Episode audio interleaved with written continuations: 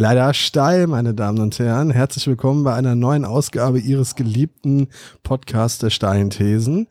Wie es sich für uns gehört, haben wir natürlich heute auch wieder eine steile These ausgepackt. Aber bevor ich in diesem Falle diese steile These vorbringe, begrüße ich wie immer meinen geschätzten Mitpodcaster Wolfgang Walk. Hallo Wolfgang. Ja, hallo Dennis. Schön, dass du dich meldest mit einer weiteren steilen These. Ich bin ganz gespannt. Ja, Wolfgang, wenn ich dir jetzt die blaue oder die rote Pille anböte, welche davon würdest du nehmen? Die blaue führt dich tiefer in den Kaninchenstall und die rote lässt dich äh, dein altes Leben weiterleben mit all seinen, ja, mit all seinen glorreichen Verheißungen und so wie es weiter, äh, wie es bislang war, bleibt. Ich, ich bin 61er Jahrgang, da gibt's nicht mehr so allzu viele glorreichen Verheißungen in diesem Leben. Ähm, nee, äh, jetzt, jetzt, ganz, jetzt, jetzt ganz im Ernst. Äh, es geht offensichtlich um die Matrix. Äh, du meinst also, ähm, würde ich, wenn ich wüsste, dass ich in einer Simulation lebe, man hätte mir gezeigt, ich lebe in einer Simulation, würde ich die eine Pille nehmen, die mich vergessen, dieses Wissen vergessen lässt, so dass ich ähm, wieder mein altes normales Leben leben lasse oder möchte ich rausfinden, was tatsächlich ist? Unter diesen Voraussetzungen würde ich natürlich die Pille nehmen, die mich möglicherweise rausfinden lässt, was tatsächlich ist. Auch unter der Prämisse, dass unter Umständen das neue Leben, das da auf dich wartet, ein deutlich schlechteres und vor allen Dingen mit viel, viel mehr Problemen behafteteres ist, als das, was du bislang gelebt hast. Aber ich würde eine Menge neue Dinge lernen, oder? Ich finde das spannend. Also ich finde, das ist äh, genau die richtige Einstellung eigentlich. Ich meine, äh, wenn ich ein bequemes Leben hätte haben wollen, dann hätte ich irgendwie mein Informatikstudium fertig gemacht, wäre dann irgendwo äh, in, eingestiegen und würde heute ein Gehalt von 25.000 Euro im Monat haben, äh, irgendwo ein fettes Haus und ein fettes Auto und wahrscheinlich auch fette Kinder. Äh, meine Kinder sind schlank und unterernährt. Äh, und äh, naja, jedenfalls, äh, wenn ich das hätte haben wollen, hätte ich ein anderes Leben gehabt. Ich habe immer ein Leben gehabt, wo mich eher wo ich da lang gegangen bin, wo es mich interessiert hat. Und ähm, Bequemlichkeit stand da ganz selten oben dran. Insofern. Ähm, du würdest denn, du würdest wissen wollen, wie die Realität wirklich vor. aussieht. Ich habe hab da keine Angst vor. Ich bin, ich bin äh, materiell mit relativ wenig zufrieden und deshalb es mir Ja, ist ja auch eine vernünftige Einstellung. Ja.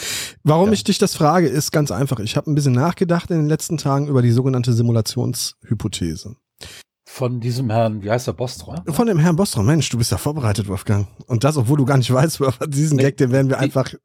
Die Simulationstheorie, die, die kenne ich schon seit längerer Zeit. Das ist die, über die Elon Musk behauptet hat, dass äh, äh, wir mit einer Wahrscheinlichkeit von höchstens eins zu einer Milliarde ähm, nicht in einer Simulation leben. Eben, der, er sagt das, genau, das ist äh, absolut richtig dargestellt, dass wir eben nicht in einer Simulation leben. Aber bevor wir ähm, Nick Bostroms Simulationshypothese einmal ein wenig auf den Zahn fühlen, meine steile These. Und die These ist, mhm.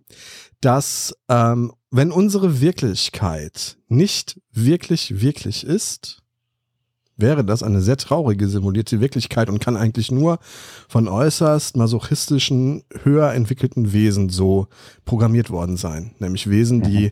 ein, eine Freude, eine diebische Freude daran verspüren, fühlenden, simulierten Wesen Leid zuzufügen. Also jetzt geht, nehmen wir mal an, es wäre eine Simulation, dann kann es aber natürlich auch sein, dass sie einfach ihren eigenen Werdegang simulieren, der vielleicht tatsächlich ein schmerzensreicher war und irgendwann in einer Art Utopie geendet hat, in der alle Widersprüche aufgehoben sind, es keine armen Menschen mehr gibt, es keine kranken Menschen mehr gibt. Ähm, sondern tatsächlich nur noch irgendwelche vergeistigten Wesen aller körperlichen Gebrechen ledig, ähm, die sich dann dazu entschieden haben, eine Welt zu schaffen, die ihre eigene in der Entstehung nochmal simuliert. Und wir stecken halt irgendwo mittendrin in dieser Simulation. Dann wären das aber keine Sadisten, sondern das wären einfach Wesen, die das nochmal simulieren, um es nochmal nachzuvollziehen, vielleicht um historische Erkenntnisse daraus zu ziehen und so weiter. Wäre möglich. Das wäre möglich, natürlich. Das wäre absolut möglich. Ähm, ja, dann wären das aber keine Sadisten. Dann das nee, dann, dann wären das keine Sadisten. Dann würden sie einfach nur durch ein Fenster in ihre eigene Vergangenheit gucken. Ne? Aber genau. Sadismus wäre genau. das nicht. Ja. Wenn es aber jetzt ja. beispielsweise Wesen wären, die, ähm, also ich sag mal so, wenn man jetzt einfach mal die, der, den derzeitigen Stand der Technik im Bereich Computerspiele nimmt und sich anguckt, was da so simuliert werden kann, ne? welche Realitäten können dort schon abgebildet werden mittels der Technik, die, die uns heute zur Verfügung steht. Nehmen wir mal ein Red Dead Redemption 2. Das ist dir mit Sicherheit äh, bekannt, das Spiel. Ich weiß nicht, ob du es selbst gespielt hast. Ja, ja. Aber es ist zumindest, äh, sagen wir mal, ich nehme das jetzt als Beispiel, weil es, finde ich, die für mich perf am perfektesten simulierte Wirklichkeit eines wilden Westens abgebildet hat. Und dort ist es ja nun so, dort kann ich zum Spaß oder einfach, weil ich Bock drauf habe, Zivilisten umbringen und ähm, ich kann, ich kann einfach, ja, ich kann jeder, jede Menge dummes Zeug anstellen. Und ohne darüber nachzudenken, ob diese Protagonisten und die ähm, dort, ob die Charaktere dort empfindsame Wesen sind, weil sind sie ja nicht. Sie bestehen aus Bits und Bytes. Also mache ich mit denen, was ich möchte. Das ist ja schon auch eine Form von Sadismus, wenn man das Ganze jetzt extrapoliert auf eine Zivilisation, die vielleicht in der Lage ist, mittels ihrer Technik so komplexe Abbilder der Realität zu schaffen, dass die dort lebenden Wesen zwar digitaler Herkunft sind, aber trotzdem zur Empfindung fähig sind, so wie wir dann vielleicht in dem Fall. Dann ist es doch schon wieder da, Sadismus, oder? Sehe ich das falsch? Da, also da sind erstmal, und vielleicht sollten wir das mal zuerst klären, äh, da sind eine ganze Menge Annahmen drin, die durch nichts, nichts zu beweisen sind und die auch nicht zu widerlegen sind. Ähm, also die Simulationstheorie selbst ist eigentlich eine Religion. Die baut nicht auf irgendwelchen wissenschaftlichen Erkenntnissen auf. Die behauptet auf der Behauptung aus, auf, dass wir irgendwann mal in der Lage sind, Computer so weit zu entwickeln, dass sie in der Lage sind, Simulationen so genau zu fahren, dass sie von der Wirklichkeit nicht mehr zu unterscheiden sind. Wenn wir jetzt hingehen, beispielsweise zu Red Dead Redemption, wir können nicht beliebig nah an einen Charakter ran, mhm. weil dann sehr schnell der Unterschied zu einem wirklichen Charakter auffällt. Ähm, ja, also ich gehe dicht an die Haut ran, irgendwann erkenne ich Poren und so weiter. Und teilweise kriegen das Computerspiele heute schon hin, dass die Haut an der Stelle noch realistisch aussieht. Wenn du dann aber weiter reingehst, das ist korrekt. Siehst du halt irgendwann mal, abhängig von der Auflösung deines Bildschirms, nur noch Pixel. Ja. Das passiert dir nicht, wenn du noch dichter an die Haut rangehst. Da entstehen keine Pixel. Irgendwann mal kommst du vielleicht in den atomaren äh, äh, in die atomare Ebene rein.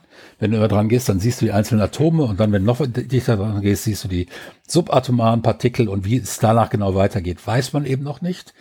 Ähm, aber was wir sehen, ist, egal wie dicht wir rangehen, das Wirken der Naturgesetze.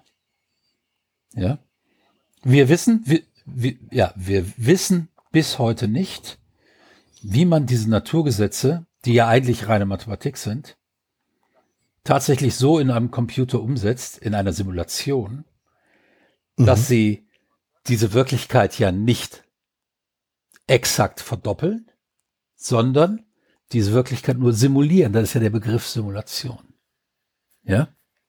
Das heißt, es wird nicht wirklich die physikalische Welt, so wie wir sie kennen, wie sie von Einstein und Heisenberg beschrieben wurde, ähm, nicht das wird sozusagen verdoppelt, äh, sondern es wird letzten Endes nur in einer vereinfachten Fassung projiziert. So, jetzt hast du das vielleicht tatsächlich geschafft, dass du es so weit projizieren kannst in einer vereinfachten Fassung, dass dennoch ja. ähm, ihrer selbstbewusste, intelligente Lebewesen entstehen in dieser Simulation. Das ist ja jetzt das, was. Ne?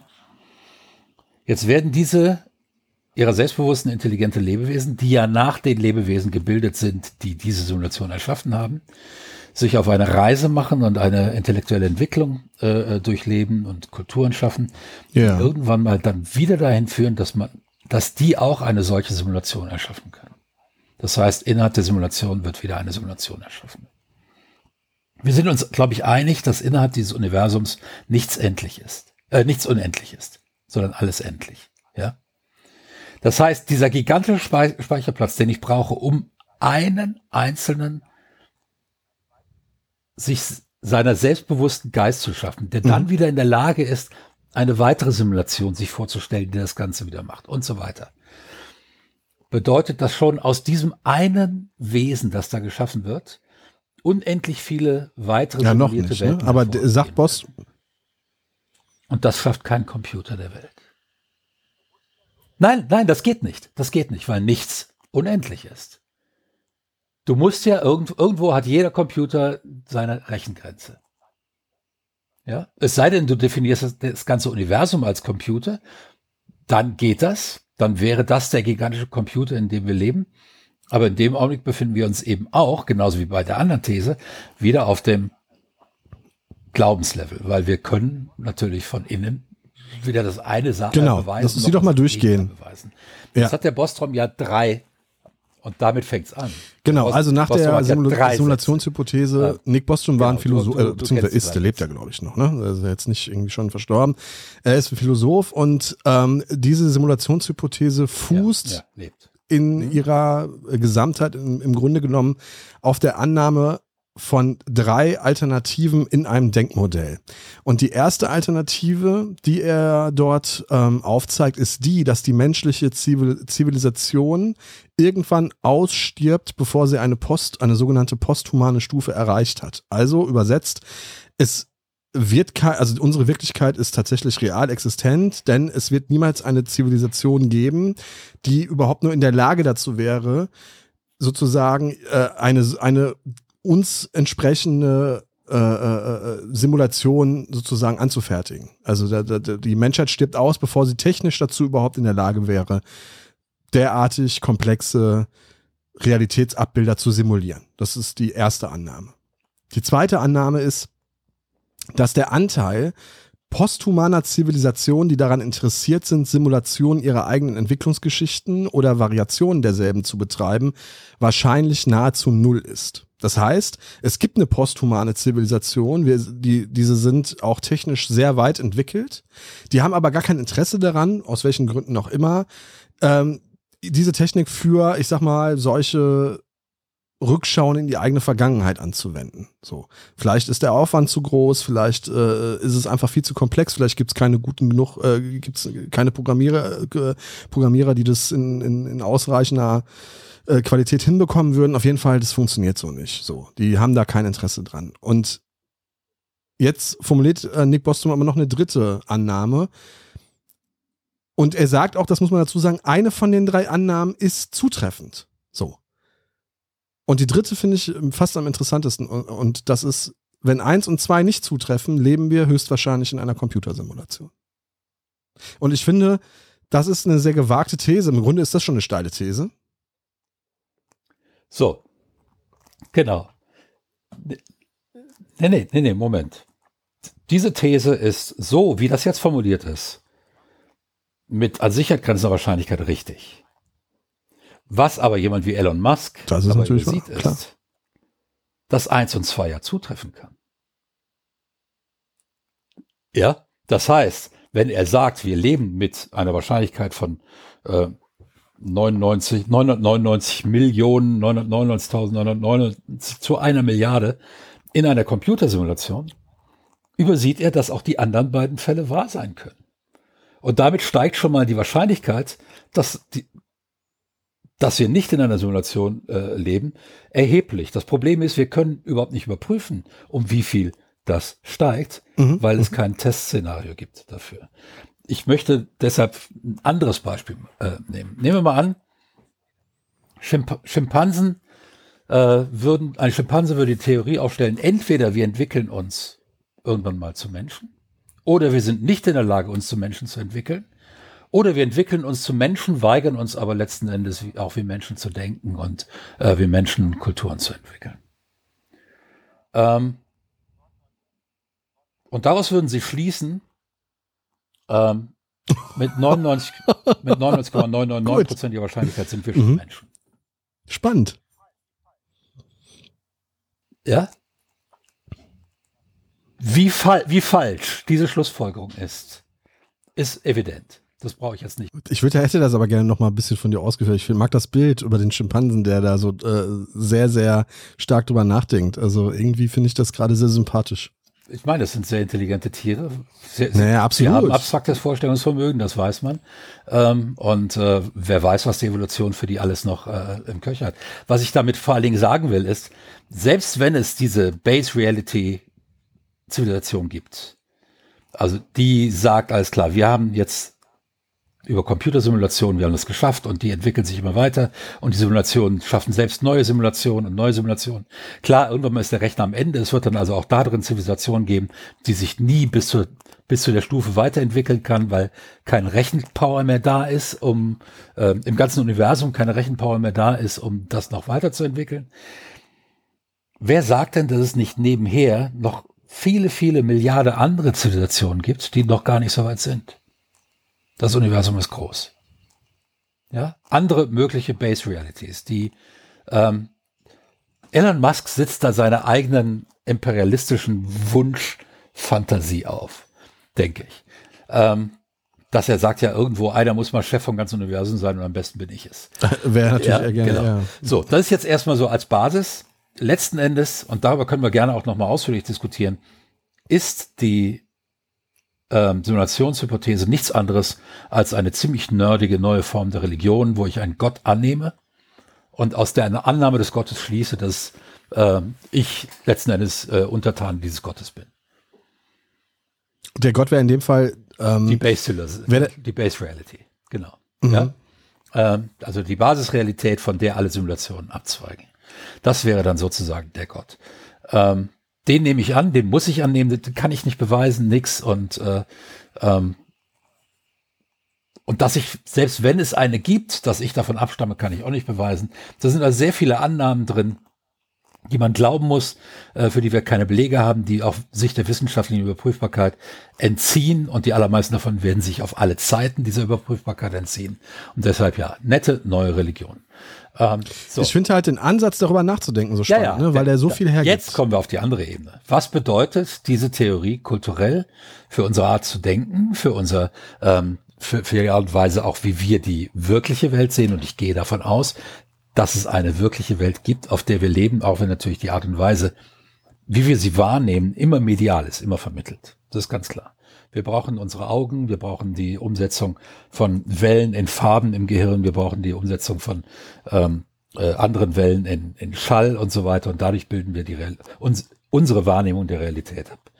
Die, mhm. die ist immer unterschiedlich von der wirklichen Realität, weil die wirkliche Realität kennt keine Farben. Nur unsere Wahrnehmung dieser Realität kennt Farben. Ja, die wirkliche Realität kennt nur unterschiedliche Wellenlängen. Ja, wir haben entweder äh, Materie oder Wellen. Daraus besteht alles.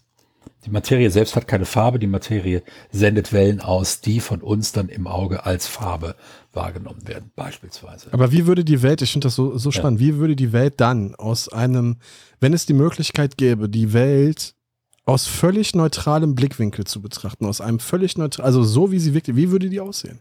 Das können wir uns nicht vorstellen. So. Können wir uns nicht vorstellen. Nee, das können wir uns nicht vorstellen. Ich weiß nicht, müssen wir mal einen Physiker fragen, aber würde mich wundern, wenn so ein Physiker da tatsächlich eine gute Antwort drauf hat. Aber wir können uns ja vielleicht mal einen zum Gespräch einladen und genau über diese Frage diskutieren. Ich rufe so. den Harald Lesch mal ja. an. genau, wir rufen mal den Lesch an. Ähm, was jedenfalls, ähm, worauf ich jetzt hinaus will, ist, worüber wir diskutieren können, ist, welche Realität, falls sie simuliert ist, oder auch falls sie nicht simuliert ist, in welcher Realität leben wir, inwieweit ist unsere Wahrnehmung dafür zuständig, dass wir diese Realität vielleicht als traurig wahrnehmen? Und der eine Mensch trauriger als der andere. Und es gibt Menschen, die finden das Leben insgesamt oberhaffengeil. Da gibt's gar nichts Trauriges. Und es gibt Menschen, die sind nicht in der Lage, über, ähm, über spielende Kinder sich zu freuen. Ja, ähm, das heißt, wir haben sehr unterschiedliche Wahrnehmungen der Welt als Menschen. Und das ist auch gut so, weil das uns als Mensch halt in Bewegung hält und sehr viel zu unserer Entwicklung beigetragen hat. Aber wir wissen tatsächlich nicht, wie die Realität tatsächlich aussieht. Wir wissen nur, wie sie berechnet wird. Und das ziemlich genau. Über die der Mathematik, über die Mathematik und die Physik, die ja die Mathematik anwendet als Sprache, ähm, können wir die Realität sehr, sehr genau beschreiben. Mhm. Aber eben nur, wenn wir die veränderbaren Parameter für diesen Augenblick festlegen und dann sagen, dann ist es so. Ja, es gibt ein paar Grundkonstanten, aber alles andere entwickelt sich aus den Naturgesetzen, die in mathematischen Formeln beschrieben sind. So kann Computer nicht arbeiten, weil ein Computer muss auch unsere Wahrnehmung der Welt simulieren. Und da beginnt der Simulationsaspekt. Ja, ein Computer kann nicht einfach sagen, hier ist Masse und ein Wellenspektrum auf diesem Punkt, auf dem Rechner, ja, und meinetwegen in dem Raum, der um mich herum projiziert wird oder irgendwie, weil das funktioniert so nicht. Mhm. ähm, bisher nicht. Und dann wird immer gesagt, ja, der Quantencomputer wird das können. Quantencomputer werden Computer sein, die nicht für allgemeine Anwendungen gebaut werden, sondern nur für sehr spezielle Anwendungen. Und das wird etwas ganz anderes. Ähm, ich möchte jetzt nicht behaupten, dass es nicht vielleicht irgendwann möglich ist, sowas ähnliches wie eine Simulation in einem Quantencomputer zu bauen, aber ein Quantencomputer wird letzten Endes nicht wirklich programmiert.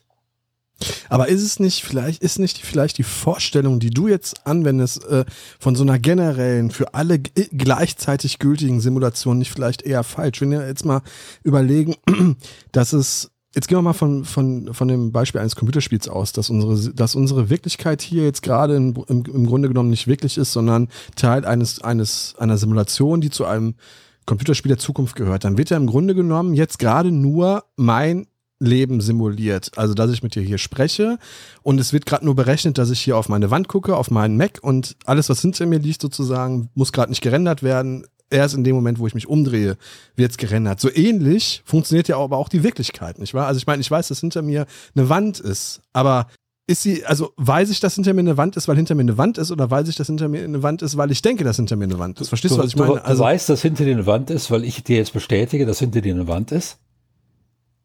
Ja, und damit haben wir schon zwei Agenten, die miteinander interagieren. Und selbst wenn die Simulation eigentlich nur für dich gebaut ist und ich bin nur ein weiteres seiner selbstbewusstes Wesen in deiner Simulation, ja, und deine Frau, die gerade da hinten durch die Küche läuft, ein weiteres. Ähm, Könnte auch meine Schwiegermutter gewesen sein. Ja, vielleicht auch das, weiß ich jetzt nicht. Ähm, es treffen dann sehr viele unterschiedliche Wahrnehmungen aufeinander und der Computer muss immer wissen, der Computer muss immer wissen, was gerade wer wahrnimmt, welche Intention er damit äh, verbirgt, wie er es wahrnimmt, weil die Wahrnehmung von Menschen, das wissen wir, das können wir belegen, ist sehr unterschiedlich. Ja, Farben werden anders wahrgenommen, Töne werden anders wahrgenommen, so entsteht auch persönlicher Geschmack. Ähm, das wissen wir alles, das können wir alles belegen und das muss alles mit simuliert werden. Und ich sage jetzt, ich, ich gehe jetzt von dem Argument weg, das kann man alles gar nicht alles berechnen, das ist viel zu viel mhm. Information. Mhm. Ähm, behaupten wir einfach mal, dass das, dass das so ist. Es, es, genau. es braucht aber immer als Basis, um darüber zu diskutieren, die Annahme, dass das so ist. Und belegen, dass das so ist, können wir das durch nichts. Genauso wenig, wie wir die Existenz von Gott belegen oder widerlegen können. Und, und das macht das dann wieder zur Religion. Gehen, gehen, Natürlich, gehen wir wobei es, es, es, warte, ja. ganz kurz, Wolfgang, weil sonst, bevor ich den Punkt vergesse, weil du sagst, wir können es nicht belegen. Es gibt aber Physiker, ja das habe ich letztens nämlich erst bei YouTube gesehen. Ähm, bei YouTube. das war schön. Aber das war seriös. Die versuchen tatsächlich diese äh, Annahme zu, zu falsifizieren. Also das sozusagen äh, mit der wissenschaftlichen Methodik an die Annahme zu gehen, dass wir in einer, äh, in einer Simulation leben, anhand von, keine Ahnung, der Stringtheorie. Ich weiß es nicht. Ich werfe jetzt einfach ein paar Begriffe in den Raum. Die sind natürlich absoluter Schwachsinn, aber die versuchen da mit wissenschaftlicher Methodik anzugehen. Ja, wenn wir in einer Simulation leben, dann müssten wir ein Delta feststellen zwischen dem, was die physikalischen Gesetze vorhersagen und dem, was wir beobachten können. Aber wenn die physikalischen Gesetze doch auch nur Teil dieser Simula simulierten Welt sind. Und, aber, also, aber das funktioniert ja nicht, weil klar können wir eine Bewegung einigermaßen perfekt simulieren. Ähm, aber die geringsten Abweichungen in der Modellierung oder auch nur in der Darstellung vergrößern sich durch den Schmetterlingseffekt. Bis dahin, das, das heißt, eigentlich müssen die Leute die Simulation betreiben, ständig auch Korrekturprogramme laufen haben, die die, genau. die, die Abweichung bemerken und dann korrigieren. So, wenn's und wie würden sich solche Abweichungen bemerkbar machen? Das ist auch eine, eine spannende ja, Frage. Ne? So, Wenn so, folgendes. Nimm mal eine Wettersimulation. Mhm. Wie wird die Wettervorhersage berechnet? Die ja doch über zwei, drei Tage in aller Regel ganz gut funktioniert. Na, anhand von Satellitenbildern, ne? Anhand oder? von Satellitenbildern und Messstationen. Jede Menge Messstationen. Mhm. Es gibt inzwischen so viele Messstationen und das ist der eigentliche Grund, diese Daten, diese Bildgebung über Satelliten und die vielen Messstationen, warum über die Jahre die Wettervorhersage deutlich genauer geworden ist, als, als sie noch zu meiner Kindheit war. Zu meiner Kindheit äh, war es ganz klar, du musst eigentlich im Wetterbericht gar nicht gucken, weil das ist, hat nur 50 Prozent. Eh Quatsch. Ja? Das ist eh Quatsch. ja? Kann eintreffen, muss nicht. Ähm, 50-50 ungefähr. Ja, war nicht ganz so schlimm, aber ja, die haben eben noch mit wesentlich weniger Messstellen gearbeitet und konnten deshalb auf sich neu, äh, ähm, auf, auf neue Entwicklungen innerhalb dieses komplexen Systems auch erst viel später reagieren. Ähm, mhm. Wenn diese neue Entwicklung nicht gerade direkt bei einer Messstation stattfand. Ja. So, heute ist das besser. Aber die Messstationen müssen theoretisch absolut flächendeckend dicht sein, um eine perfekte Wettervorhersage äh, ähm, modellieren zu können. Und dann über viele Jahre Daten sammeln und dann kommt man vielleicht mal dahin, dass man sagen kann, ist okay, wir haben jetzt ähm, äh, die Daten, sodass wir mit 90-prozentiger Sicherheit für einen Monat oder anderthalb Monate sagen können, wie es Wetter wird. Aber eben auch nur über diesen Zeitraum. Ja? Und dann muss das, was errechnet worden ist, wieder der Realität auch angepasst werden und muss ständig überprüft werden. Und wenn du es überprüfst, bedeutet das immer, es existiert ein Delta. Weil wenn kein Delta existiert, gibt es keine Korrektur. Mhm. Richtig? Das heißt, es wird immer ein Delta, es gibt bis heute keine Möglichkeit, die Naturgesetze so in die Wettersimulation reinzubringen, dass man das perfekt vorhersagen kann, weil eben unvorhergesehene Ereignisse, wie beispielsweise ein Auto, das eine Landstraße langfährt, das verdrängt Luft. Das sorgt für, ist das, das sorgt für das Chaos. Äh. Das, eben, das sorgt für Luftbewegung, die in dem äh, äh in, dem, in den physikalischen Modellen erstmal nicht vorgesehen ist, weil das durch die Willensäußerung eines sich selbst äh, bewussten Geistes geschehen, geschehen ist, der in sein Auto gestiegen ist und dann da lang gefahren ist. Ja, und es reicht tatsächlich ein Schmetterling. Der bringt dieses System auf winziger Ebene durcheinander. Aber dadurch, dass diese Systeme gerne auch exponentiell arbeiten, und mhm. seit Covid wissen wir alle, was das bedeutet, kann eben dieser Flügelschlag eines Schmetterlings das gesamte System von seiner bisher geplanten Bahn abbringen. Das ist möglich. Ist nicht zwingend, ist sogar sehr selten, aber kann passieren. So. Jetzt haben wir diese Gigant Chaos jetzt, ha jetzt haben wir die diese gigantische Simulation, die mit ihrer, sich ihrer selbstbewussten Wesen arbeitet. Das heißt, da sind die ganze Zeit Dinge drin, die die Simulation eigentlich nicht vorhersehen kann. Die Simulation muss also bestimmte Dinge immer wieder korrigieren. Ja? Wir können aber solche Abweichungen nicht beobachten. Und das ist das, was die in dem Experiment. Ja, weil wir gar nicht wissen, wo wir suchen sollen. Das ist, das, das ist das, was die in diesem Paper gesagt haben.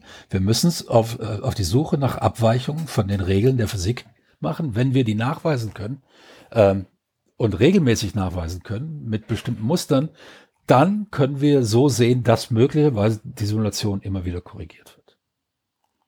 Was aber natürlich wahrscheinlich unweigerlich dazu führen würde, ist paradox, mhm. dass die Simulation unter Umständen abgeschaltet werden würde, wenn die, ähm, wenn die Herrscher über die Simulation feststellen nicht, würden, dass nicht, die Wesen. Nicht notwendigerweise, die könnten viel niedrigschwelliger arbeiten, die könnten nämlich einfach die Simulation resetten. Das heißt, die löschen unser Gedächtnis davon, dass wir diesen Plan hatten, ja, dass wir uns dran gemacht haben, das rauszufinden, das löschen die einfach und dann starten sie Simulation neu.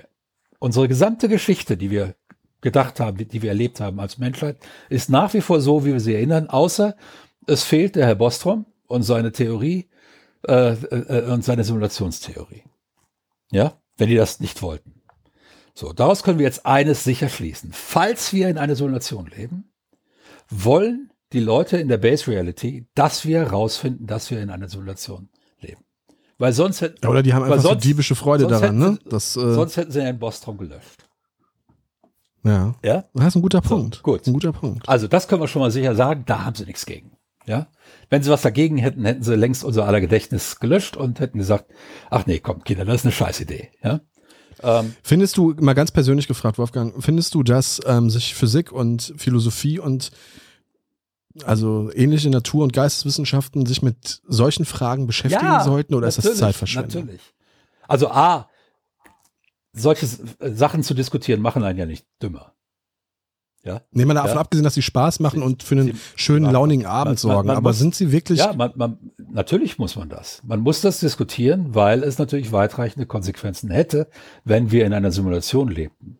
Ja. Wäre das wirklich so? Das wäre nämlich meine Anschlussfrage. Natürlich. Würde sich, was würde sich für uns ändern, wenn wir wüssten, wir leben in wir, einer Simulation? Wir hätten keinen freien Willen mehr. Aber haben wir den so oder so? Das, das ist, ist nicht eh. Das ist auch eine große Frage. Ja. Aber wenn wir wüssten, dass wir in einer Simulation lebten, wäre diese Frage entschieden.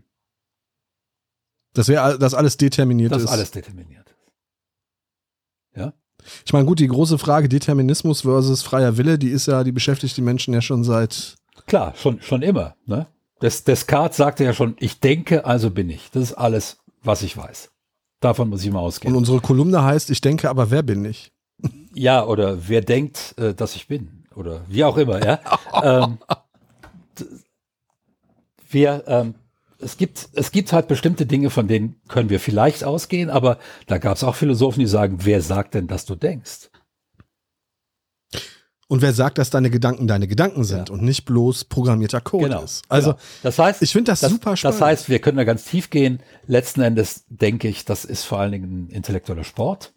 Ähm, die Frage, ob wir in einer Simulation leben, in einer Zeit, in der wir selbst Simulationen schaffen und möglicherweise tatsächlich irgendwann mal dahin kommen, dass das ihrer selbstbewusste Wesen sind, ist natürlich schon deshalb wichtig, weil wir uns am besten vorher überlegen, wie wir mit diesen Wesen umgehen.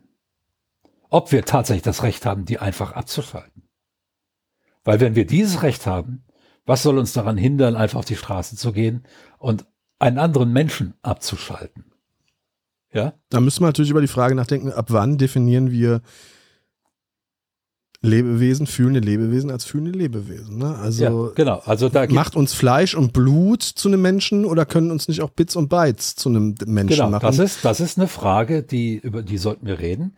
Und da kommen wir nämlich dann ganz schnell zu der, eben zu der, also letzten Endes hat Bostrom ja gesagt, entweder eine Zivilis keine Zivilisation wird es jemand schaffen, so ein sich selbstbewusstes Mhm. Wesen in einer Computersimulation zu erschaffen. Oder er wird es das schaffen.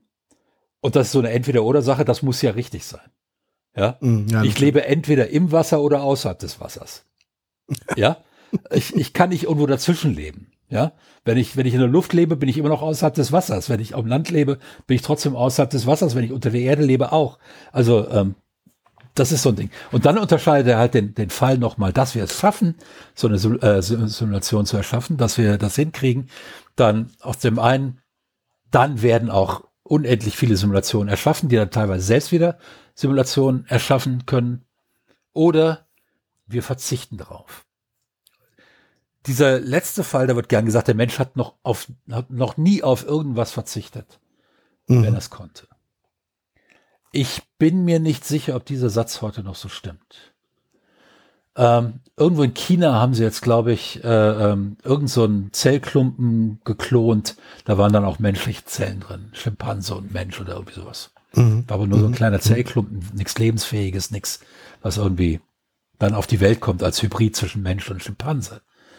Ähm, da gab es schon einen riesigen, riesigen Aufschrei. Und äh, ich glaube, wir wissen alle innerhalb der Menschheit, dass es Grenzen gibt, ethische Grenzen. Und wir haben mit der Atombombe gesehen, was wir uns da einge äh, eingepflanzt haben. Und wir sehen es gerade heute auch wieder, was die Atomwaffe bedeutet, die uns Ja klar, stetiges Spielen mit der Büchse der Pandora, Ja. die zu öffnen, die man dann nicht mehr verschlossen bekommt. Und deshalb die, den Umstand zu sagen, wir schaffen jetzt, wir schaffen jetzt Wesen, die sich ihrer selbst bewusst sind. Und auch wenn die nur innerhalb eines Computers ähm, ähm, existieren, ähm, wie gehen wir mit denen um? Ähm, erhalten die Menschenrechte, dürfen die wählen? Ja, dürfen die, ähm, weil sie mehr sind, innerhalb einer Computersimulation ihrem Programmierer sagen, was er zu programmieren hat? Ähm, diese ganzen, oder darf der Programmierer dann tatsächlich einfach den Stecker ziehen und sagen, wisst ihr was, äh, ich lösche jetzt das ganze Programm, ähm, eure Welt geht jetzt unter. Ähm, und dann natürlich die Vorstellung, wie ist es umgekehrt, wenn es da oben, wenn wir eben doch nicht die Base Reality sind und über uns gibt es jemanden, ähm, kann der das auch machen? Darf der das auch? Haben die sich diese Gedanken nicht auch gemacht? Ähm, ich glaube, wir würden, wir würden möglicherweise als ähm, Gattung darauf verzichten. Ähm, zumindest im großen Stil. Ähm, so wie wir Pockenviren ausgerottet haben und es gibt nur noch ein paar vereinzelte in irgendwelchen Laboren, äh, an denen Forschung betrieben wird. Ähm, es, wir schaffen Viren, die es eigentlich in freier Natur noch nicht gibt, um herauszufinden, wie diese Viren in Organismen wirken, äh, wie man die, sich gegen diese Mutation behandeln könnte und so weiter. Das alles gibt es. Das heißt, wir schaffen längst Wesen. Wir haben aber bisher sehr davor, davor zurückgeschreckt, äh, Lebewesen zu schaffen, von denen wir ausgehen müssen, dass es sich selbst erkennen kann als Lebewesen. Und ich glaube, wir wären biologisch längst dazu in der Lage. Aber wir tun es nicht. Mhm. Ähm, und ich hoffe, das bleibt so. Ähm, es gibt diese Diskussion um äh, ähm, intelligente Drohnen und so weiter, die dann selbstständig Tötungsentscheidungen treffen können, mhm. wo auch gesagt mhm. wird, das kann nicht sein, sowas darf es nicht geben. Obwohl ich auch glaube, dass ja, die wird es wahrscheinlich irgendwann mal geben, aber ich glaube, früher oder später werden die genauso wie Landminen und alles, alles andere ähm, zumindest so unterdrückt werden, dass sie nicht tatsächlich äh, massenhaft in Kriegen mehr eingesetzt werden können. Wobei mhm. Minen sind eben in den 50er, 60er, 70er, 80er Jahren noch in den äh, Dings liegen heute noch massenhaft Minen in, in Afghanistan. Ähm, ist, das, ist das getan worden? Ähm, hat dann so ein bisschen schlechte Presse bekommen, die gemeine mhm. Landmine, mhm. und wird heute nicht mehr so benutzt. Ähm, Seeminen sind da was anderes. Ähm, aber gehen wir auf das eigentliche Thema. Ich glaube, der Mensch ist in der Lage, die ethische Entscheidung zu treffen, bestimmte Schritte, die ihm technologisch möglich sind, nicht zu gehen. Dazu ist er in der Lage. Und ich gehe davon aus, dass das in dem Fall gar nicht so absurd ist, die Entscheidung zu treffen, wir werden diese Lebewesen nicht erschaffen. Zumindest nicht, bevor wir nicht ganz klar einen Ethikcode entwickelt haben, wie mit denen umzugehen ist. Es könnte aber natürlich auch sein, dass sich das Ganze organisch von einer Technik, Iteration zur nächsten weiterentwickelt und man im Grunde genommen gar nicht so wirklich, also dass der Fortschritt so explodiert, dass man gar nicht so richtig mehr mitbekommt, was man da gerade entwickelt. Ne? Und, äh ah, ich glaube, ein sich selbstbewusstes Lebewesen, also ein Agenten in einer AI, der beginnt, sich seiner selbst bewusst zu werden und seine Welt selbst zu verändern. Ähm, ich glaube, das würde man also nicht nur sein eigenes Verhalten anzupassen, das gibt's ja heute schon, sondern seine. Aber vielleicht weiß er nur diese Figur. Also mal auf den Bezug nehmend auf die äh, Serie Severance, die ich dir ja vor ein paar äh, ja. Wochen mal ja. empfohlen habe. Ne? Ähm, anderes Thema, aber im Grunde genommen auch mit einem sehr starken philosophischen Touch versehen. Dort gehen Menschen zu einer zur Arbeitsstelle, zu einer Firma und während sie die Firma betreten, wird ihr Gedächtnis gelöscht. Das heißt, alles, was sie sozusagen außerhalb der Firmenräume erleben, an das kann sich das Firmen-Ich nicht erinnern. Und das Ich außerhalb der Firmenräume kann sich nicht daran erinnern, was es in der Firma erlebt. Ja. Was ist denn, wenn jetzt sozusagen die Wesen der Based Reality sich gar nicht in uns reinversetzen können, weil sie uns gar nicht als denkende und fühlende Wesen mit einem freien Willen sehen. Weil sie uns ja sozusagen immer noch als Avatare sehen, die gesteuert werden oder beziehungsweise die in einer simulierten Welt den Willen ihrer Programmierer, dem Willen ihrer Programmierer gehorchen. Dass selbst der freie Wille von uns halt nichts anderes ist als eine simulierte Illusion. Dann wäre das aber keine Simulation, sondern dann wären wir Avatare. Und das ist was anderes. Avatare werden gesteuert. Der Rest der Welt wird simuliert. Es geht in der Simulation ja darum, dass wir letzten Endes als simulierte Wesen uns unsere selbst bewusst wurden und dann eben innerhalb der Gesetze der Simulation äh, handeln und aber auch die Simulation selbst verändern können. Mhm, okay, ja? verstehe. Ja, ähm, ist, wir, sind, wir sind nicht Avatare, die letzten Endes ähm, was weiß ich nicht, zwei, zwei Stunden am Tag hervorgeholt werden, um damit zu zocken. Und dann stehen wir 22 Stunden bewegungslos in der Gegend rum ähm, oder werden aus der Simulation rausgenommen oder wie auch immer, sondern wir sind 24-7 in dieser Simulation und äh, müssen jetzt auch innerhalb der Simulationshypothese davon ausgehen, dass wir nicht gespielt werden, sondern dass wir von Algorithmen letzten Endes gesteuert werden. Hochkomplexen Algorithmen, die uns ein Bewusstsein erschaffen. Und Aber wir können beobachtet werden von Wir- den, also ich meine, sonst macht diese ganze können- Simulation ja gar keinen Sinn. beobachtet werden, ganz offensichtlich, sonst würde völlig richtig die Simulation keinen Sinn ergeben. Ähm, und natürlich ist es dann theoretisch möglich, dass noch bevor unser Gespräch jetzt zu Ende ist, auf einmal die Stecker gezogen wird. Das ist möglich. Ja, die Frage ist, ist es wahrscheinlich? Und dieses, ähm, ähm, das, ja, dass wir Base Reality sind, ist weniger als eins zu einer Milliarde. Und deshalb sind wir wahrscheinlich eine Simulation. Das ist eben eine falsche Schlussfolgerung, ähm, wie ich schon dargelegt habe. Ähm, Tatsache ist aber für uns als, jetzt als denkende Menschen, die die Möglichkeit definiert haben, dass wir eine, in einer Simulation leben, weil wir eben wahrscheinlich keine Base Reality sind oder weil wir möglicherweise keine Base Reality sind. Für uns bedeutet diese Diskussion einiges. Ja, wir sehen den Computerfortschritt, wir wissen aber auch, dass die ähm, gewöhnlichen Prozessoren heute an der Grenze ihrer Entwicklungsfähigkeit sind irgendwo, ähm, weil viel dünner als ein Atom für, für, für einen Leiter geht halt nicht. Dann leitet es nicht mehr. Ähm, und wir sind jetzt schon bei sehr wenigen Atomen angekommen bei den Leiterplatten. Da ist also ein Ende der Entwicklung abzusehen. Es gibt neue Ideen für chemische Computer, Quantencomputer, alles Mögliche. Da muss man sehen, wo das alles noch hinführt. Ähm, ja, ich glaube an eine weitere Entwicklung an der Stelle. Aber der Weg hin zu einer Simulation, die von uns nicht als Simulation erkannt werden kann, wäre noch sehr weit. Und zwar leicht als Simulation erkannt werden kann. Du kannst mir ja nicht sagen, dass Red Dead Redemption nicht innerhalb von, von jedem Menschen, nicht innerhalb von wenigen Sekunden als Simulation erkannt kann. Nee, natürlich, das wird, also von geistig gesunden Menschen auf Ja. jeden Fall, das ist gar keine Frage.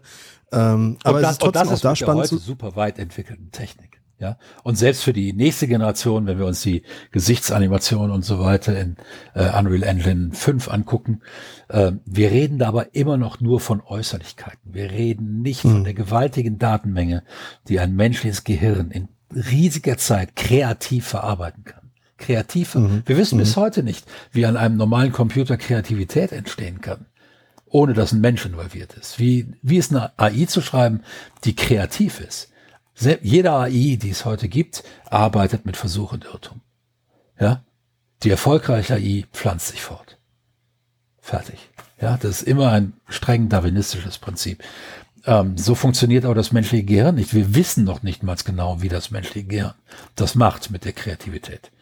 Ja, irgendwo entstehen spontan irgendwelche Synapsen, irgendwelche ähm, Verbindungen, die dann auf eine Idee kommen, die es vorher noch nicht gab oder von der zumindest der dieser Geist nicht weiß, ob es die schon mal irgendwo gab, ähm, die er nicht irgendwo gelernt hat, sondern die wirklich in dem Augenblick originär neu in diesem Geist ist.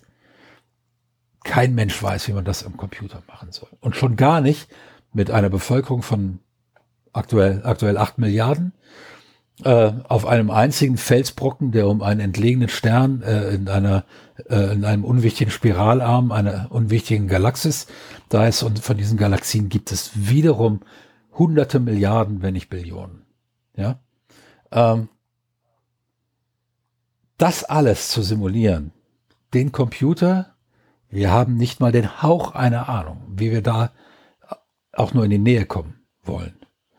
Ähm, klar kann man sehr viel vereinfachen und man kann sagen, ja, wo keiner hinguckt, muss auch nichts sein.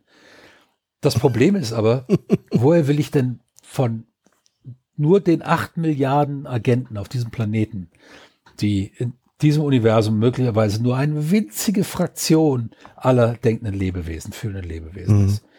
Wie will ich denn überprüfen, wo gerade jeder von denen hinschaut?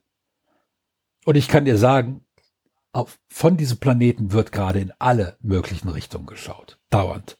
Ja. Wir schauen überall hin. Da muss überall was sein. Ja. Wie will das Programm lesen, was gerade jeder Mensch auf diesem Planeten denkt und wo er in einer Sekunde hinguckt? Das wissen die Menschen ja selbst meist nicht, wo sie in einer Sekunde hingucken werden. Ja.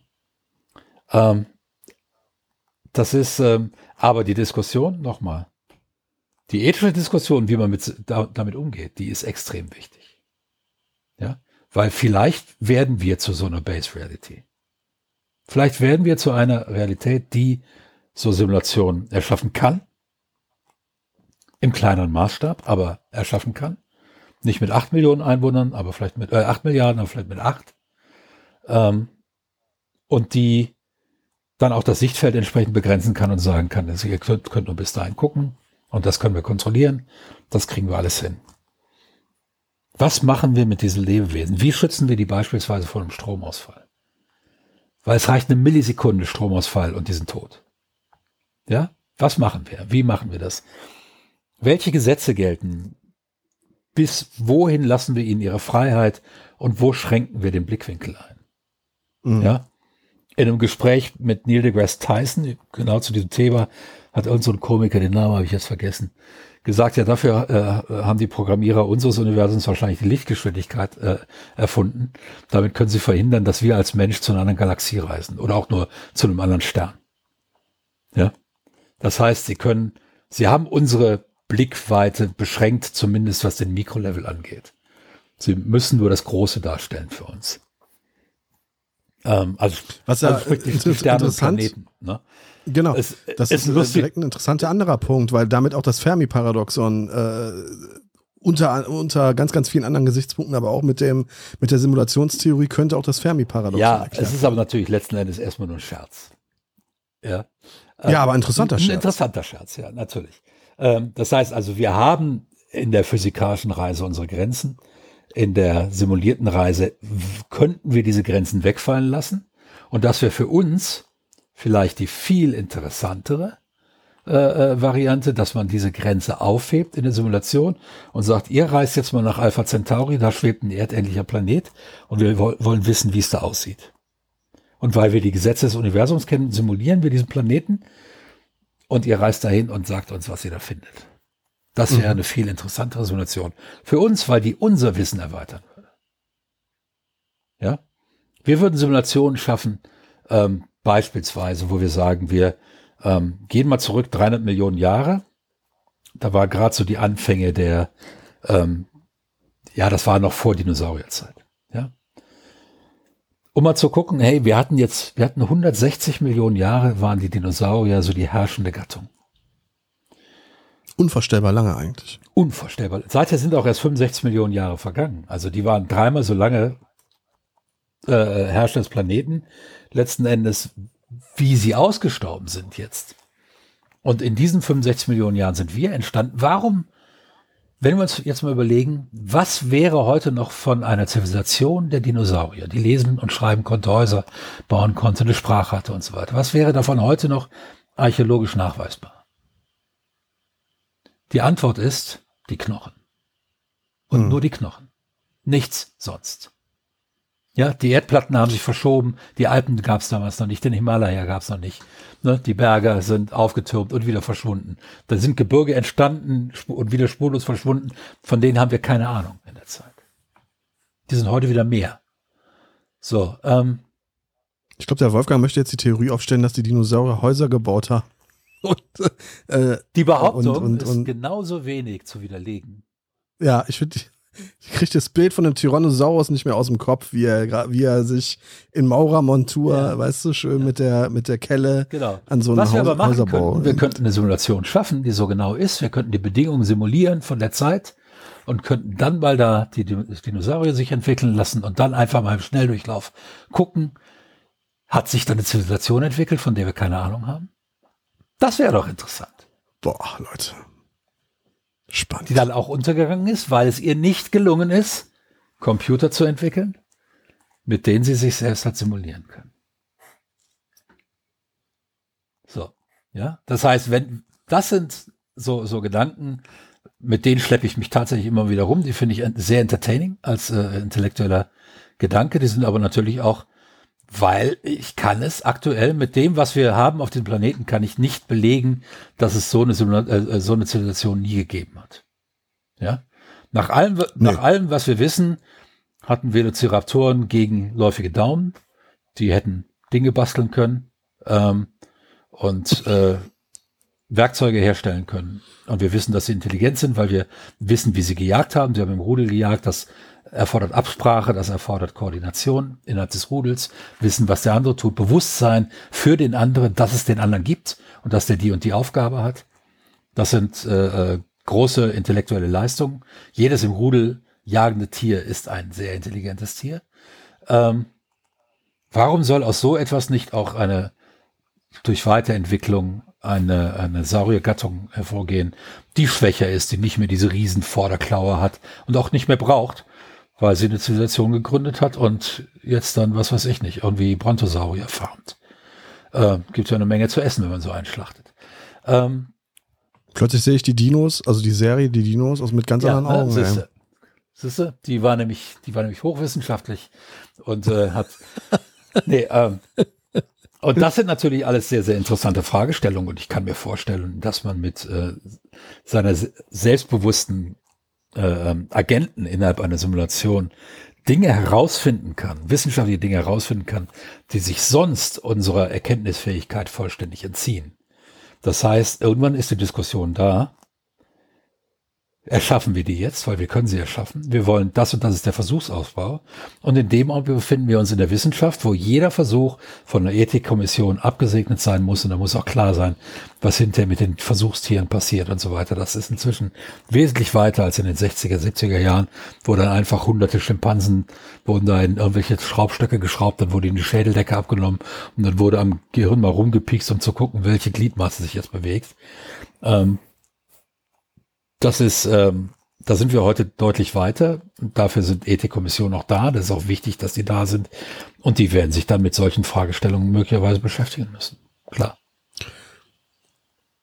Das vor, vorangeschickt, wenn jetzt ähm, unsere Welt wirklich simuliert wäre, ich glaube das übrigens auch ja. nicht, aber wenn sie das wäre, dann wäre ja beispielsweise, ich meine, wir hier in Deutschland und im Rest der äh, westlichen Welt, wir können uns über solche schönen Sachen einen ganzen Abend lang Gedanken machen. Die Menschen in Afghanistan, im, im Irak, im, im, Iran, in Afrika, die haben da wortwörtlich andere Sorgen. Ja. Also wenn auch deren Welt eine simulierte Welt ist, dann müsste man ja im Grunde genommen fast schon davon ausgehen, dass das nur mit dem zum Zwecke einer äh, sozusagen, wie soll ich sagen, einer virtuellen Geschichtsstunde passiert ist, weil alles andere wäre ja zutiefst zynisch. Also ja, ähm, ja das wäre zutiefst zynisch ja? und zutiefst unethisch, so einen Versuch laufen zu lassen.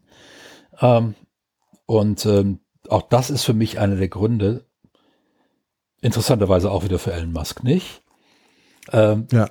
zu denken, dass wir nicht in einer Simulation leben, weil eine solche Simulation müssten wir abbrechen, genauso wie wir einen medizinischen Versuch abbrechen müssen, bei dem auf einmal anfangen, die Patienten an dem Medikament zu sterben, das wir ihnen verabreichen. Ähm, aber du hast recht, wie, wie, wie stark verzahnt die Simulations, jetzt wo wir, wo wir drüber sprechen, fällt mir das selber auf, wie stark verzahnt so, äh, sagen wir mal, Religion und die Simulationstheorie ist, ne? Weil die, sag ich mal, die Leute, die dafür sprechen, die erklären dann auch, äh, äh, Entwicklungsländer und andere Dinge, die können das irgendwie zurechtbiegen. Ähnlich wie mit Religion dann ja auch erklärt wird, naja, also es gibt schon einen Gott und es hat auch einen Sinn, warum die Menschen da Hunger leiden und so ja. weiter. Das ist einfach, keine Ahnung, ich sehe nicht, aber äh, äh, für, für, für gläubige Menschen hat das auch einen Sinn. Ne? Also da gibt's schon tatsächlich, das ist schon, da gibt's viele Parallelen dazwischen irgendwo. Sagt dir die Pascalsche Wette irgendwas mit Sicherheit, sagt dir die was, ne? Wette, oder? Erinnere mich mal kurz. Also ein Theologe, äh, äh, der damals gesagt hat, warte mal, ich weiß, also der hieß Pascal irgendwas, ich habe es jetzt allerdings ja. auch nicht auf dem Schirm, das ist äh, schon sehr, sehr lange her. Und der hat damals äh, gesagt, es macht auf jeden Fall mehr Sinn, an Gott zu glauben, als nicht an Gott zu glauben. Weil, wenn man an Gott glaubt und man stirbt und es gibt ihn nicht, dann hat man zumindest ein gutes Leben gelebt. Wenn man an Gott glaubt und man stirbt und es gibt ihn, na, dann kommt man auch noch zusätzlich in den Himmel. Also es macht gar keinen Sinn, aus philosophischer Sicht und auch aus moralischer Sicht nicht an Gott zu glauben. Lässt sich daraus irgendwas ähm, zur Simula Simulationstheorie sozusagen subtrahieren? Ja, das ist, das ist äh, ein interessantes Gottesbild, ne? Nämlich Gott ist so blöd, ja, Gott ist so blöd, nicht zu erkennen, aus welchen Gründen ich an ihn glaube aus rein egoistischen. Und ich glaube, dass wenn es einen Gott gibt und jemand aus diesen rein egoistischen Gründen an ihn geglaubt hat, wird Gott sagen, ach, weißt du was, darüber kannst du noch ein paar Äonen im innersten Kreis der Hölle nachdenken. ähm, ja, schön. Also ja, ähm, das, ist, äh, ist ein interessantes Gottesbild. Und so ähnlich, und weil du fragst, lässt sich das für die Simulationstheorie, ja. Welches Bild haben wir eigentlich von den Intelligenzen auf der Base Reality? die das alles erschaffen haben. Ja? Das heißt, deine Ausgangsthese, deine Ausgangsfrage ist ja letzten Endes die Frage nach der Theodisee. Das heißt, warum lässt Gott uns leiden? Wenn er doch die ja. Macht hätte, wenn er doch die Macht hätte, uns von diesem Leiden zu erlösen, schon auf Erden. Ähm, immer wieder hat diese Frage tatsächlich für massive gesellschaftliche Umwälzungen auch gesorgt. 1348 bzw. 1347 bis 51 die große Pest in Europa. Ein Drittel bis die Hälfte aller Europäer sind ihr zum Opfer gefallen, äh, sind mhm. gestorben. Ganze Landstriche waren entvölkert. Ähm, die Menschen hatten davor, es gab davor kein, weder einen institutionalisierten noch einen nicht institutionalisierten, wissenschaftlich nachweisbaren Zweifel an der Existenz Gottes und an der Gültigkeit der Weltordnung, dass der Mensch an den Platz gesetzt wird, an dem er geboren wird. Und mhm. in den Beruf hinein und so weiter. Da gab es keinen Zweifel dran. Es gab mal in der Antike, ähm, gab es erste Gedanken, dass es möglicherweise keine Götter und keinen Gott gibt. Ähm, in den, jetzt vertue ich mich möglicherweise in den Metamorphosen äh, von, von, gucken, Metamorphosen. Das ist wieder die Stelle, werte Hörer, äh, wo wir das Internet, die Google-Maschine bemühen. Metamorphosen, so, ähm, Ovid, genau. Ich glaube, in den, in den Metamorphosen von äh, Ovid gibt es ähm, Stellen, wo er, ich kann mich vertun, wo er die Existenz Gottes bezweifelt. Das war also im Altertum, im klassischen Altertum, war das ein Gedanke, der möglich war, der verschwand mit der äh, äh, äh Herrschaft des Christentums für etwa tausend Jahre vollständig, dieser Gedanke. Mhm. Aus der bekannten christlichen Welt zumindest. Ähm, und äh, tauchte dann tatsächlich erst nach 1348 wieder auf. in abgeschwächter Form der Gedanke, dass möglicherweise nicht die Menschen von Gott an die Stelle gesetzt werden, an der sie für den Rest ihres Lebens geduldig zu verbleiben haben, weil wenn es in einem Dorf keinen Dachdecker mehr gab, keinen Zimmermann, dann musste irgendjemand Zimmermann werden, der das vorher nicht war und dessen, ja, und dessen Vater das nicht war. Sonst waren die Dächer undicht und da dachten die Menschen schon ein bisschen pragmatisch und dachten, uns ist jetzt möglicherweise dann doch das dichte Dach lieber als äh, der Wille Gottes, dass wir keinen Zimmermann haben für die nächsten 100 Jahre, 200 Jahre, bis einer hierher zieht. Ähm, und äh, jedenfalls so sind tatsächlich, damals wurde die Gesellschaft durchlässig. Das erste Mal seit vielen mhm. hundert Jahren wurde die Gesellschaft wieder durchlässiger. Es entstand dann auch tatsächlich auch bürgerlicher Reichtum. Relativ zügig danach Amerika wurde entdeckt. Die Druckerpresse wurde gebaut, um die mhm. ähm, in den Klöstern verfallenen Bücher. Es gab nicht mehr genügend äh, Menschen, um die Bücher abzuschreiben in den Klöstern. Ja, deshalb das führte zur Entwicklung der Druckerpresse, um diese Bücher drucken zu können. Das führte zu hohen Auflagen, das führte zu weltlichen Romanen, das führte zu philosophischen Schriften, die weit Verbreitung fanden. Weit Verbreitung, hier reden wir dann vielleicht in Deutschland von 500er Auflage oder sowas, aber das war, das war dann Bestseller. Ähm, aber das war auch dann entsprechend wirkmächtig bei den, bei den Eliten, solche Bücher.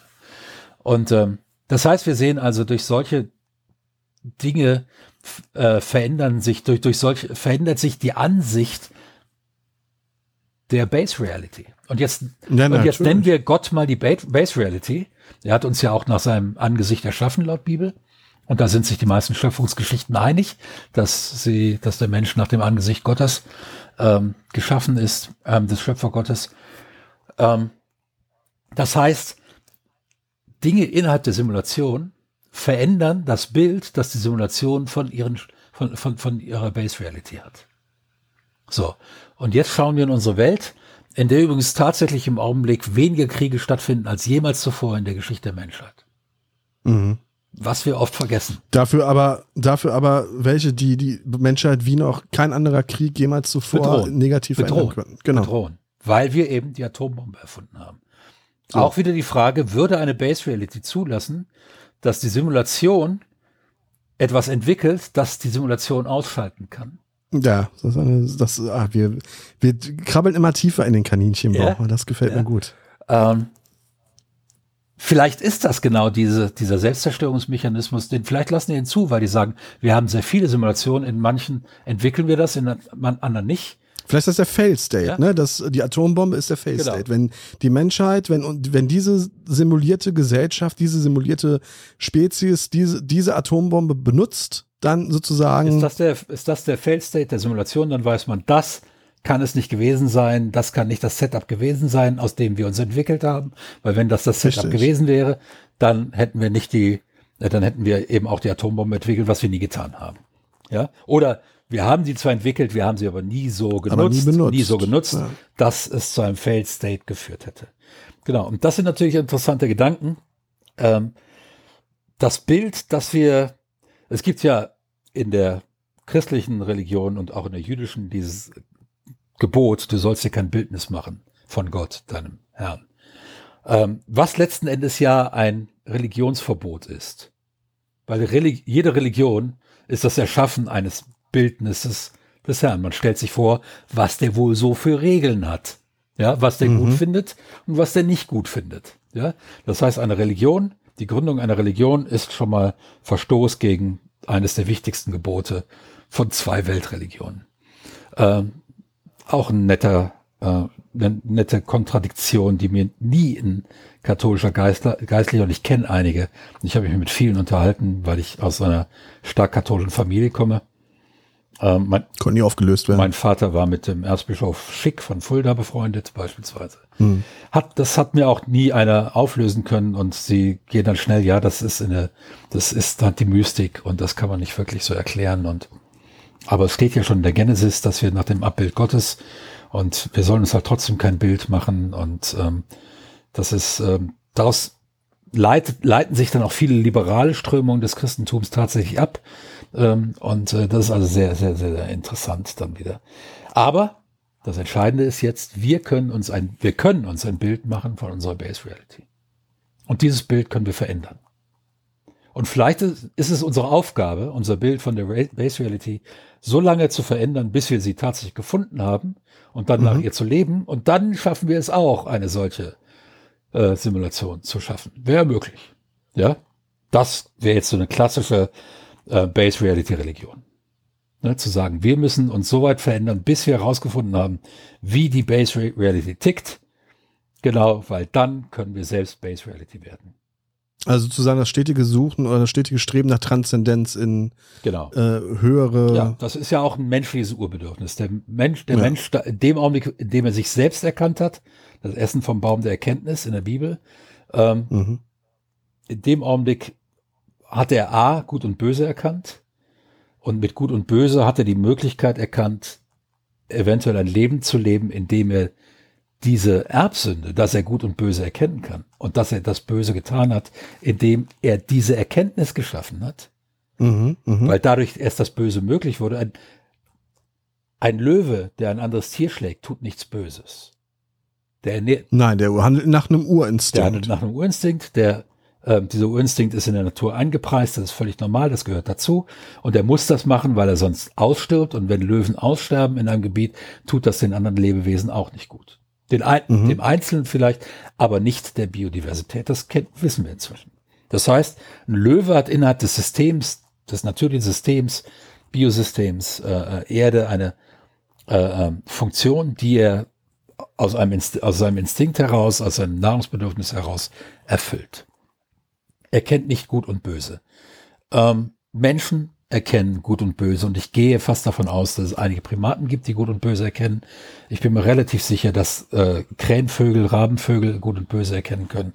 Ich bin mir sogar sicher, dass Kraken gut und böse erkennen können. Mhm, Wir sind nicht die einzigen auch. Lebewesen. Ich glaube, jedes Lebewesen, das sich selbst im Spiegel erkennen kann, kann auch ein Gegenüber als das andere erkennen mhm. und hat deshalb ein Verhältnis zu dem anderen, das möglicherweise Gedanken an Gut und Böse ermöglicht. Ähm, und indem wir das haben, diese Erkenntnis von Gut und Böse, wollen wir das Böse überwinden, weil wir nicht böse sein wollen.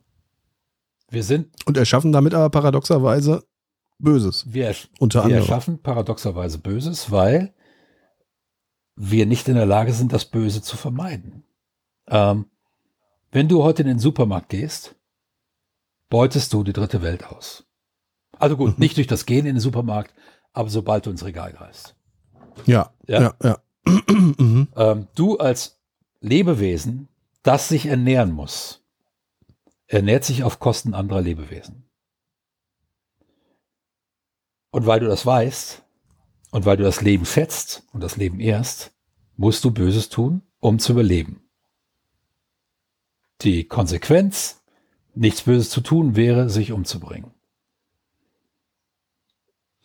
Und, Boah, und das, das und das wäre etwas Böses, weil es Menschen gibt, die dich lieben, die danach nicht verstehen, wie du das tun konntest, wie du das ihnen antun kannst.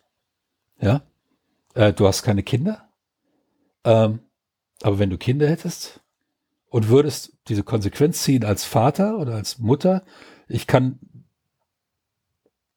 nur das Böse vermeiden, indem ich mich umbringe und dann ist das was Böses, weil dann meine Kinder hilflos dieser Welt ausgesetzt sind.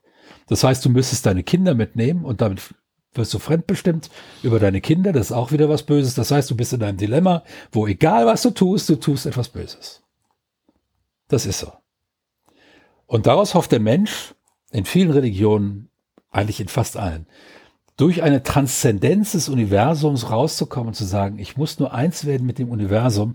Dieser mhm. Urzustand, der wir früher waren, dieser unschuldige Urzustand, der wir als in, unsere, in unseren tierischen Vorfahren irgendwann mal noch waren, den versuchen wir über Transzendenz wiederherzustellen. Das heißt, letzten Endes versuchen wir, diese Base Reality zu werden, die sagt, wir haben das Universum verstanden, wir sind Teil des Universums geworden, wir sind Gründer von Universen. Ja, wir erschaffen Universen. Und in diesen Universen ist das einzelne Lebewesen nichts, aber die Gesamtsimulation ist alles. Das heißt, Afghanistan ist egal. Kharkiv, Mariupol sind egal. Wichtig sind nur diese Billionen von Simulationen, die sich auch immer fortzeugen, dadurch, dass immer wieder eine Zivilisation den Zustand erreicht, dass sie selbst solche Simulationen kreieren kann. Ja. Wichtig ist, dass dieses System weiterlebt. Das ist alles. Und dann werden immer wieder Simulationen sich auch terminieren, sich selbst terminieren. Und dann entsteht wieder Platz für weitere Simulationen. Letzten Endes ist das wieder nur ein Lebenssystem, wie wir es auf unserem Planeten kennen. Wesen werden geboren, Wesen sterben. Wesen erzeugen neue Wesen. Ja, deshalb meine eingangs erwähnte Frage, was sich ändern würde, ne? unter der Voraussetzung, dass jetzt sozusagen äh, eben unsere simulierten Leben nicht determiniert sind, sondern halt äh, einem chaotischen Prinzip folgen. So nach dem Motto, wir simulieren das jetzt, das würde, wir geben, wir, ge wir geben die. We nee, eben, weder ne? weder an unserer Ethik, an der wir arbeiten, an unserer Wahrnehmung äh, dessen, was gut und böse ist, dessen, was richtig und falsch ist, würde sich groß was ändern. Noch würde sich unser Streben danach, äh, ähm, in den göttlichen Kosmos vorzudringen, ändern ähm, den wir auch so in den Religionen haben. Ähm, es würden sich weitere Religionen gründen, wenn wir es nachweisen könnten, wir sind in einer Simulation, die sagen, alles klar, dann wissen wir jetzt, dass Gott existiert, weil es gibt eine Base Reality und die ist Gott. Ja. Mhm. Und wir müssen jetzt rausfinden, was diese Base Reality will. Und das müssen, und das müssen wir verehren und nachahmen. Also, und da wird es natürlich auch wieder jede Menge Quatsch geben, ganz klar.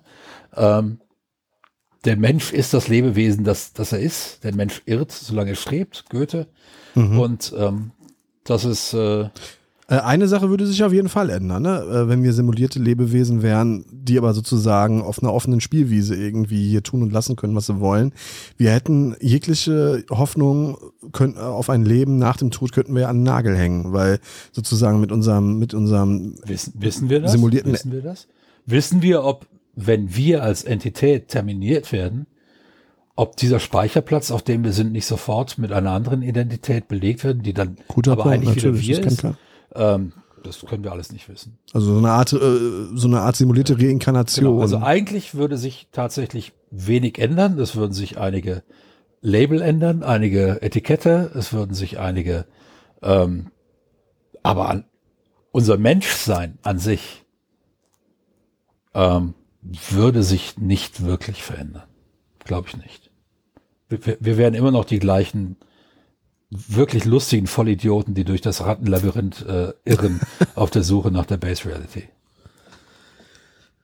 Fakt ist, wenn wir eine simulierte Menschheit sind, dann eine, die ähm, wirklich wunderbare Gedanken entwickeln kann und eine, die auch gleichzeitig, das wird noch nicht die Abmoderation, und aber auch eine, die gleichzeitig zu solchen unglaublichen Gräueltaten, äh, Gräueltaten imstande ist. Ne? Dieses Paradoxon, diese Dualität des Guten versus des Schlechten, das alleine, finde ich, macht die Menschheit so liebens, aber auch gleichzeitig verachtenswert. Und das ist irgendwie, das ist so ein, so ein Widerspruch, da würde mich mal die Meinung anderer Zivilisationen interessieren, die vielleicht nicht von diesem, äh, von diesem Planeten kommen.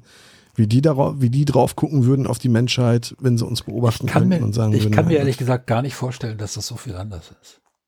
Weil wir alle. Meinst wir, du nicht, dass nee, Kriege wir, und so weiter eine, eine zutiefst menschliche Sache nee, sind? Wir alle kommen ja letzten Endes aus einer biologischen Evolution, in der es um Fressen und Gefressen werden ging. Mhm. Ja? Ähm, Hunger war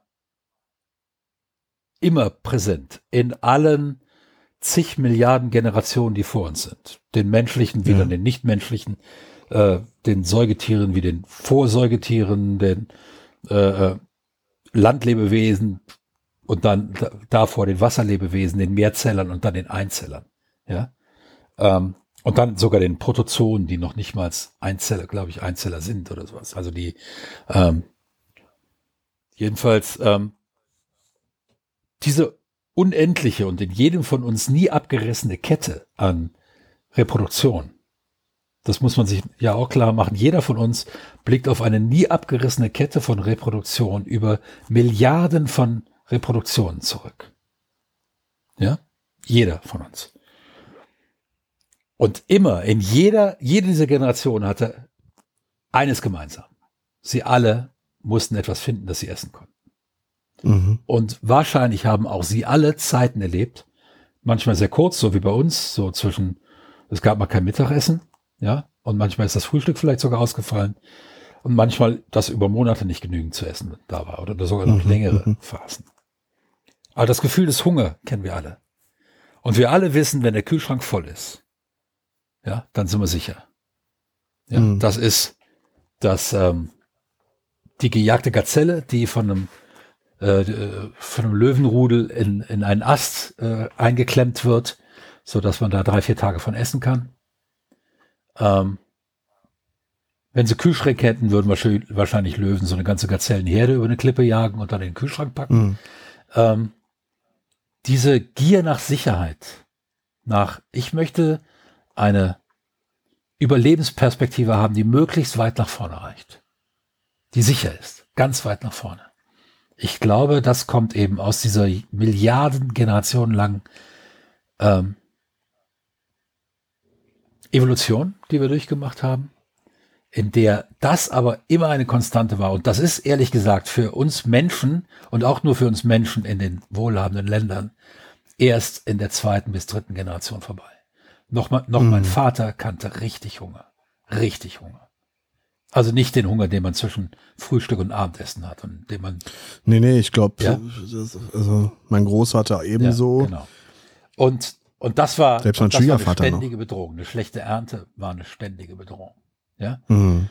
Diese, die Gier wirst du aus den Menschen über viele Generationen nicht getilgt bekommen. Das ist dann ein zivilisatorischer Prozess, den wir angehen müssen. Eine, und wir können das über zivilisatorische Prozesse. Das wissen wir. Ja, wir schlagen uns ja auch nicht mehr einfach wegen einer Tüte Eiscreme den Schädel ein, also die allermeisten von uns nicht mehr. Ähm, mhm. Wir haben gelernt, dass Handel ähm, besser ist, als einem Händler einfach die Waren wegzunehmen. Ja, wenn der mhm. wiederkommt, ist das besser für uns. Deshalb stehlen wir ihm die Ware nicht, sondern bezahlen ihm die Ware. Was zunächst mal unintuitiv ist, aber die, die Leute, die den Händler nicht die Ware gestohlen haben, haben den Händler wiedergesehen und wiedergesehen und wiedergesehen und denen ging es nach dem dritten, vierten Mal, dass der Händler wiederkam, besser als denen, die den Händler einmal bestohlen haben, worauf der Händler allen anderen gesagt hat, da gehst du bitte nicht hin, die stehlen dir die Ware. Ja, ja genau. So, genau. Das heißt, wir sind in der Lage, solche Sachen zu überwinden, aber es dauert. Da brauchen wir als Menschheit Geduld und das werden wir beide nicht erleben. Das ist alles Teil des natürlichen Prozesses. Und ich glaube, dass die, falls wir in der Simulation leben, diejenigen, die uns beobachten, wissen wahrscheinlich ziemlich genau, in welchem Erwartungshorizont wir diese Gier überwinden. mhm. auch den Nationalismus überwinden.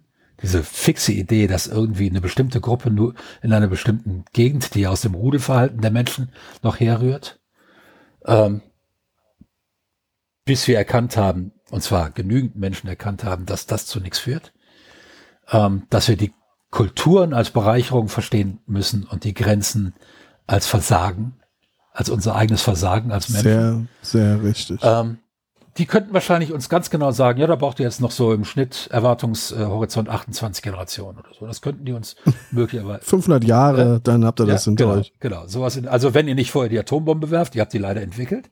Ja, wenn ihr es schafft, das nicht zu tun, dann noch sowas. Ja, ähm, kann ich mir vorstellen. Ähm, aber wie gesagt, wir befinden uns hier tief im Bereich der Spekulation, tief im Bereich der Religion.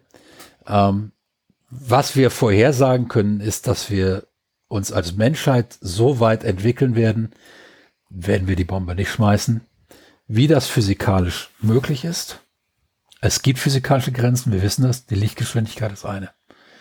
Ähm, es gibt diese Konstanten, die wir nicht attackieren können innerhalb ähm, des Universums, innerhalb der Physik. Und da werden wir die Grenzen unserer technologischen Entwicklungsfähigkeit irgendwann mal finden wenn wir uns nicht vorher selbst terminieren. Und da ist es komplett egal, ob wir innerhalb einer Simulation leben oder nicht. Und übrigens auch komplett egal, ob wir das irgendwann mal rausfinden oder nicht. Liebe Freundinnen und Freunde, wenn ihr uns nicht terminieren wollt, dann dürft ihr euch aufgerufen fühlen, Wolfgang und mir ein bisschen Geld in die simulierte Kaffeetasse äh, Kaffeekasse. Warum sage ich eigentlich immer Kaffeetasse, Wolfgang? Das ist, das ist einfach totaler Blödsinn. Wir, wir, wir sind bescheiden. Wir wollen nur eine Tasse. Wer wir wollen nur eine Tasse. genau. Na gut. Und, Werft uns und, ein paar Peanuts in die Kaffeekasse. Und eine Kanne und die Kaffeemaschine. Und vielleicht und, und gute Bohnen. die Kaffeeplantage. Oh und ja. die Handelskette und Richtig gut. Und äh, ach, gebt uns einfach die ganze Welt. Allen Kaffee der Welt. Sehr ja. schön.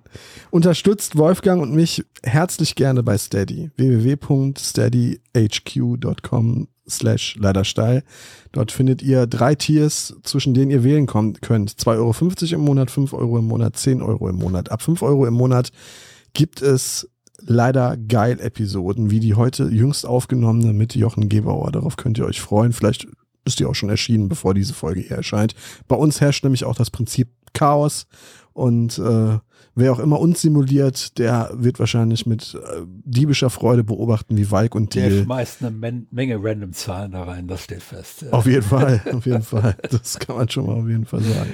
Äh, ja, ich habe eigentlich nicht viel mehr zu sagen, als es war ein wunderschönes Gespräch. Ja, Wolfgang ist genau in die, in, die Richtung, äh, in die Richtung gegangen, in die ich es mir gewünscht habe und ähm, freue mich schon auf die nächste steile These mit von dir, Wolfgang, und ähm, bedanke mich bei unseren Zuhörerinnen und Zuhörern und bei allen, so gering sie an Zahl auch noch sein mögen, die uns mit ein bisschen Geld bei Steady unterstützen. Ihr seid geil und die anderen da draußen, ihr werdet es bald hoffentlich. Bis dahin, macht's gut und bleibt gesund. Tschüss. Tschüss. Schatz, ich bin neu verliebt. Was? Da drüben. Das ist er. Aber das ist ein Auto. Ja, eben. Mit ihm habe ich alles richtig gemacht. Wunschauto einfach kaufen, verkaufen oder leasen. Bei Autoscout24. Alles richtig gemacht.